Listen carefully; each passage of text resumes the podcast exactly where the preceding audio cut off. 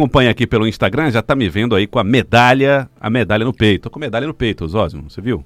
Aí é bonita. É bonita? Você gostou? É bonita, gostei. Então receba a sua aí também, olha O que é que a gente faz para ganhar uma medalha dessa, Joel? Rapaz, a, a, ajuda o ouvinte a entender um pouco da profissão do fisioterapeuta.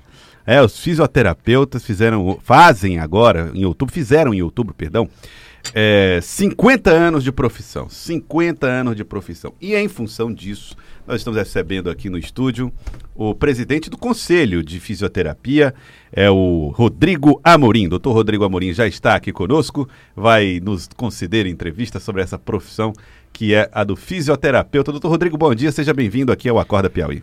Bom dia, bom dia Zosmo, bom dia Joelson, é, bom dia aos ouvintes do programa Acorda Piauí.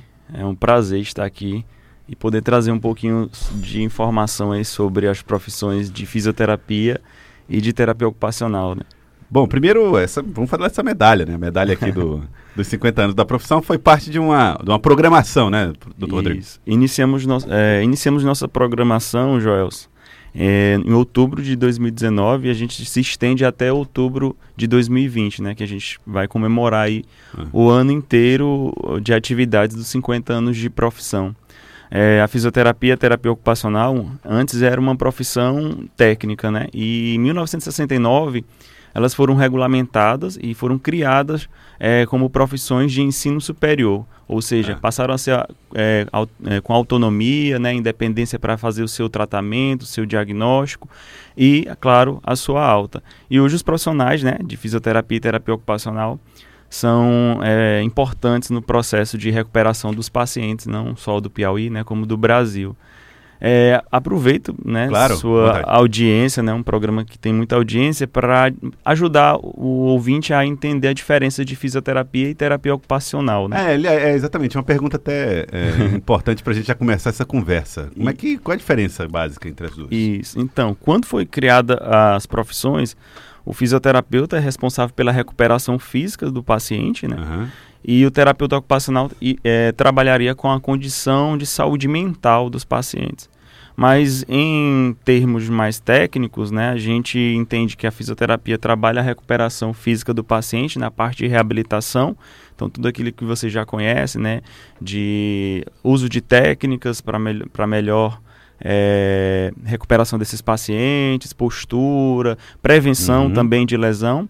E o terapeuta ocupacional, Zosmo, ele trabalha a condição de atividade ocupacional, ou seja, ele vai em cima da atividade que o paciente realiza. Tipo o meu trabalho, por o exemplo? O seu trabalho, por exemplo. Uhum. Eu consigo recuperar um movimento do braço do Joels, mas para ele levar esse, esse braço até a, até a boca, para levar um copo com água, seria uma atividade ocupacional uma atividade ocupacional aqui como é, um trabalho né, sentado, etc. Então, é isso uhum. que o terapeuta ocupacional ajuda né, nessa atividade. E juntos a gente trabalha aí, no caso, a reabilitação do paciente, né? recuperando força e o terapeuta ocupacional aí até ajudando os movimentos. Tá, então Rodrigo, vamos da atividade da vida diária. Rodrigo Amorim, fisioterapeuta, presidente do Conselho de Fisioterapia. Vamos aproveitar então para estabelecer um pouco essa diferença. Tá? A gente estava falando agora há pouco aqui antes de você chegar.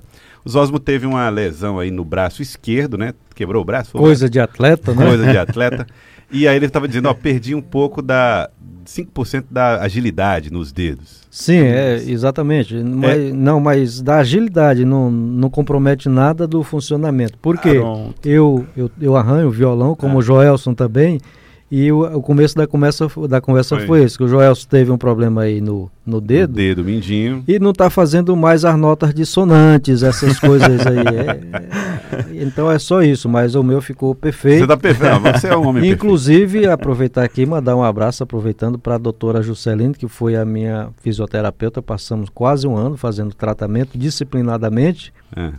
Casada com um conterrâneo meu lá de Água Branca. E deu tudo certo, funcionou tudo. Então eu achei que. Mas eu queria fazer nota assim como o Caetano Veloso, é, aí... o, o Djavan. Aí não tem fisioterapeuta que ajude, né? Yahoo, como é? Yahoo não, Yamandu. Yamandu Costa. Aí aqui acolá atrapalha, né? Aí eu boto a culpa nesse negócio, que eu não sou besta, né, Joel? tá Você arrumou uma boa desculpa para não fazer. Mas, doutor Rodrigo, Isso mesmo. em casos assim como o dos Osmo e o meu aqui, a gente. Tá, é, é, é, que tipo de profissional é que faz esse tipo Isso. de trabalho? Então, Joyce, como é uma atividade ocupacional da, é. da vida diária, ele, a gente poderia lhe ajudar fortalecendo, trabalhando a condição física. Sim. O terapeuta ocupacional, ele ajudar nesse processo, né, para melhorar o, o, o, né, o contato com o violão, né, então uhum. ele ia, te dar uma, ia trabalhar a questão também da sua atividade ocupacional.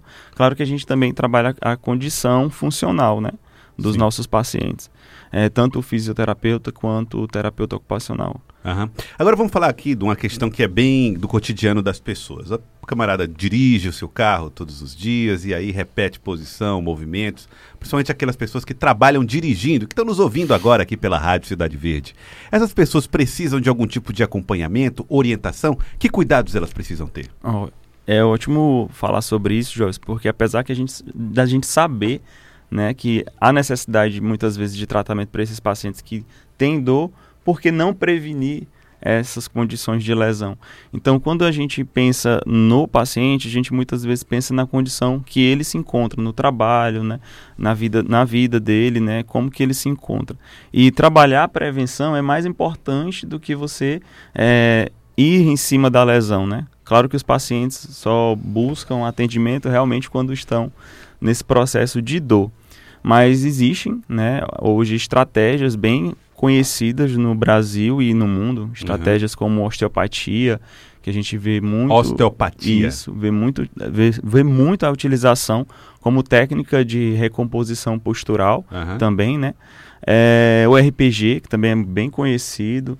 Nós temos também técnicas como o método Busquet, são técnicas que surgiram até mesmo na Europa, né? Porque os hum. estudiosos dessa área já método, caminham há muito tempo. Método Busquet. Método que é Busquet. Isso? Então, o método Busquet é uma técnica que trabalha as condições é, não só musculares, mas também miofaciais ele, ele acredita na fisiologia do, da recuperação física. Então ele não trabalha muito a condição de antifisiológica. E a gente trabalha a condição de é, relaxamento muscular para ganho de amplitude de movimento. E é uma, é uma técnica que utiliza também posturas né, para colar adotadas para que o paciente venha melhorar a condição postural, né?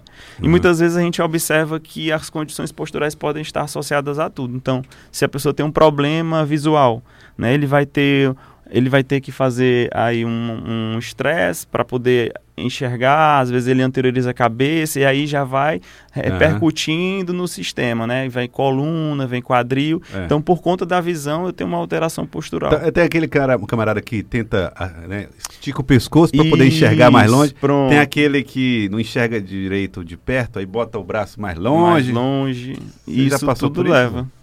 Não, ainda não. é isso aí é com a idade, né? É, pois é, porque tá eu novo. já tô meio, tá, já tô precisando dar uma distanciada. É, não, pra... Ainda leio sem, sem, é, sem óculos e tal. Eu já uso óculos. Mas eu queria lhe perguntar, doutor, pois aproveitar não, aqui e lhe perguntar uma coisa aí. Às vezes é trabalho, às vezes não é. É, é o uso, a manipulação do celular que está aí na vida de todo mundo, desde Muito criancinha bem. agora. Como é que, bem. Como é que é... se usa isso adequadamente? É, da, do ponto de vista da postura, fisioterapia, postura. Muito bom tocar nesse assunto, porque hoje o que a gente evidencia são jovens é, praticamente saindo da puberdade indo para a adolescência, jovens com dores cervicais. Então isso não era tão comum. comum. Os nossos pacientes hoje estão chegando com 20, com 15, com 25 anos com cervicalgia. Cervicalgia é assim, dor no pescoço. Dor no pescoço, uhum. isso. Aquela famosa dor no pescoço, né? Por conta do celular, eles anteriorizam a cabeça, né? Leva a cabeça para frente. E isso pode chegar a um peso, dependendo aí, de um bebê de 25 a 30 quilos, né? Quando a cabeça anterioriza por conta da pressão da gravidade. 25 a 30 a quilos? 30 quilos. Dependendo de, da, da, da, anteriorização, né? Da, deixar a cabeça para frente. Como Mal... é que dizia lá o poeta aí? Ah, é o Walter Franco. Como é que ele Tudo diz? é uma questão de manter a mente quieta, a espinha ereta e o coração tranquilo. Se encaixa nisso aí, doutor? então, o certo, o certo é realmente é, evitar essa postura viciosa, né? E quando for utilizar o celular, manter o, o celular na linha dos olhos, né? Então, anteriorizando, para evitar a anteriorização da cabeça, né? O baixar da cabeça. É, quem Que, é, colocar o, o, telefone na, na visão dos na frente aqui, Isso, na altura do rosto. Na altura do rosto. Para evitar você baixar a cabeça. Como aqui você está utilizando né, esse pedestal, se possível, é. se não tivesse, você ia passar muito tempo é, com a cabeça para baixo e isso ia repercutir com dor a nível do pescoço, né, cervical. Então é, é, realmente buscar. É igual no computador, né? A gente já uhum. sabe hoje que a gente trabalha essa questão de evitar lesões no trabalho. Então o computador hoje, nos locais de trabalho, já estão na visão do olho, né? Na pra altura evitar, da cabeça. Isso, na altura da cabeça, para evitar aí é, que a pessoa venha Aí um tempo trabalhando, um tempo ali de descanso também. Isso. O que é recomendado é sempre que você tiver nessas posturas estáticas, o que são posturas estáticas? Ficar muito tempo parado sentado, muito tempo realizando uma atividade, é que você em 50, a cada 50 minutos realize um alongamento, trabalhe a respiração. Ah para evitar aí também as dores né, relacionadas a, esse, a, essa parte estática. Doutor Rodrigo Amorim, fisioterapeuta. Há muita gente. Pois Deixa não, eu fazer claro, mais uma claro. pergunta dentro dessa história do é celular. Vamos lá. E a digitação, um dedo, todos os dedos, como é que faz? então, existe também já alguns pacientes que, que apresentam disfunções do nervo mediano por conta da digitação. E por ne conta nervo do mediano, mediano. Né? Ele Fica passa mais, onde? Passa, passa no braço. No aqui. punho isso. Ah, no punho aqui, isso. na parte perto da palma da mão aqui, né? Isso. Né? E por conta da digitação, por conta da postura e inflexão da, do punho. E isso faz com que realmente comece a aparecer algumas um formigamento, né, dor, você sente o dedo mais cansado, isso é por conta realmente da postura de segurar o celular e ficar digitando apenas com o dedo. Então tem sim. Gostei, Joel. É e tem e tem também saber, a, né? a condição é. do tendão, né, que muitas vezes ele pode disparar o tendão e você ficar com o tendão é, que a gente chama, né, em gatilho, né? E ah, rapaz, tem, tem esse problema Tem aí. ainda, por conta. Eita. Eu, eu tenho, eu Já está começando. Não, eu tenho um amigo, o Francisco, tá ouvindo a gente. Ele com certeza tá ouvindo a gente. Ele não consegue, rapaz, abrir esse dedo aqui, olha. Pronto. Aí ele tem que ajustar com a outra mão, pá, para poder abrir. Aí diz que é dedo e gatilho, né? Isso. Tem cirurgia, me parece, que pra tem, isso. Tem, né? tem processos cirúrgicos também. É, tem muita coisa. Assim. E para vocês terem ideia, como a gente hoje tem uma atuação além, é, é importante às vezes o paciente pensar que ele precisa adotar essas posturas durante o dia, né? Em casa, no trabalho e até mesmo quando vai no banheiro. Pra vocês terem ideia, é, existe repercussões, né? Sistêmicas muitas vezes que hoje, por conta até mesmo da modernização, da tecnologia, a gente vai adotando essas posturas erradas e isso repercute né, com dor nos nossos pacientes. Então, o que a gente tem que fazer é buscar uma adaptação no local de trabalho, em casa, e que a gente vem atuando também nessa, nessa condição de prevenção. A, tanto a fisioterapia quanto a terapia ocupacional avançaram muito nesse processo, porque quando a gente foi reconhecido como profissão... Não tem feito milagres, o que a é, gente vê por aí é milagre mesmo. O que, o que, e, e, e, é importante que você falou, né? O paciente ele precisa estar realmente comprometido com o tratamento. Disciplina. Disciplina. Oh. Quando, Pois não, pois não, pode falar. Não.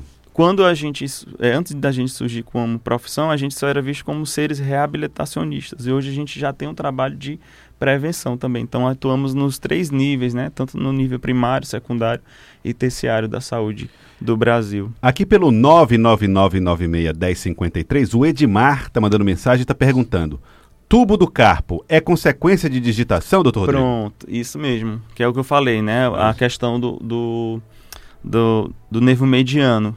É a síndrome do túnel do carpo é uma síndrome que acomete e pode sim estar relacionada à condição de posturas repetitivas. Tá. Então, tá. ficar muito tempo no celular digitando pode sim a, estar associado. Então, Por é... conta do, da flexão, não depende como ele utiliza esse celular. A digitação pode levar a esse problema, né? E no Brasil vai ser, é, não tem como fugir, né? Porque somos o, acho que o primeiro, o segundo país que mais utiliza o celular, né? As redes sociais. Rede o número social. de celulares já passou o número de população. Quê, né? Mas... Mas... é isso mesmo. Isso está muito associado à postura, realmente. É, agora, Pode estar. Doutor Rodrigo, outra coisa assim, a prática do esporte. Tem muita gente que diz o seguinte: esporte é saúde, é vida e coisas do tipo. De fato é. Uhum. Mas aí muita gente não tem a preparação para fazer as atividades esportivas e acha que pode melhorar a partir dessa atividade. A atividade física pode piorar uma postura ou uma lesão, eventualmente? Não. A atividade física é recomendada realmente para evitar é, lesões. O que a gente, às vezes, o que estamos tentando mudar hoje é a concepção de que, ah, teve uma lesão, tem que ficar em total repouso. Não. Você, quanto mais tempo em repouso, mais repercussão negativa você terá no seu organismo. Claro que orientado, né? Isso, aí já é isso. Então, a, toda atividade ela precisa estar bem orientada é, tanto pelo educador físico ou fisioterapeuta no, nas condições clínicas, né? Educador, o educador físico atua aí na condição fitness, né? De recuperação aí do paciente ou ganho de força, etc., hipertrofismo. O fisioterapeuta tem esse olhar clínico, né? Para a patologia, né? A gente tem essa formação realmente embasada em cinesiologia, cinesioterapia, é, uhum. e por isso a gente muitas vezes vai utilizar um método, por exemplo, como o Pilates, e a gente entende que, a, que aquele método do Pilates, associado a um conhecimento de cinesioterapia, de postura, vai ter uma melhora da, da, da condição postural dos nossos pacientes. E depende muito de, um, de, um, de uma condição de exame, né? Anamnese. Doutor Rodrigo, mais perguntas aqui dos ouvintes pelo 999961053. A Simone está perguntando: o túnel do carpo também pode ser consequência de anos de sala de aula por escrever bastante? Ela está perguntando. Pode, pode sim, mas é, é, é, bem mais raro acontecer. Geralmente ah. o túnel do carpo está associado a atividades é, da, repetitivas, por exemplo, como é, costurar, né? Ou aquela atividade que as nossas vós fazem, né? Que é... Mais, arte... mais manual, mais artesanal. Tem né? o tricô. Tricô, isso. Bilro, bilro. Já viu o bilro já? Ou... Já demais. Quero que você fique com as bolinhas assim. É... O, o bancário, aquilo é uma né? Aquilo é uma maravilha. É bonito, né? Passa muito tempo digitando, bancário. bancário. Pode estar associado a essas atividades repetitivas. A gente às vezes passa o tempo todo escrevendo, né, com a mão, mas você observa que tem esses intervalos de descanso. Mas parece que escrever não dá não, Joelson. Escrever ainda não? Não, é, porque bem... aquele cara lá da caneta azul ainda hoje anda atrás da caneta dele. Pode dar calo nos dedos, mas... Ele tá atrás da caneta, se tivesse dado problema, né? Disse que já fez 30 mil músicas daquele tipo ali, mais ou menos. Aquela é a melhor delas. Aí então. Doutor Rodrigo, quero agradecer ao senhor, doutor Rodrigo Amorim, muito obrigado pela participação aqui conosco, fisioterapeuta, presidente do Conselho de Fisioterapia e Terapia Ocupacional do Estado do Piauí. Agradecer também aos ouvintes que estão mandando mensagens para 999961053. Muito obrigado, doutor Rodrigo. Eu que agradeço a oportunidade, é que estar presente com vocês aqui foi bem interessante e importante para a gente trazer mais informações sobre as nossas profissões. Um grande abraço a todos, aos ouvintes. Tá certo, obrigado, doutor Rodrigo. Vamos a um rápido intervalo. Na volta, Elivaldo Barbosa falando de política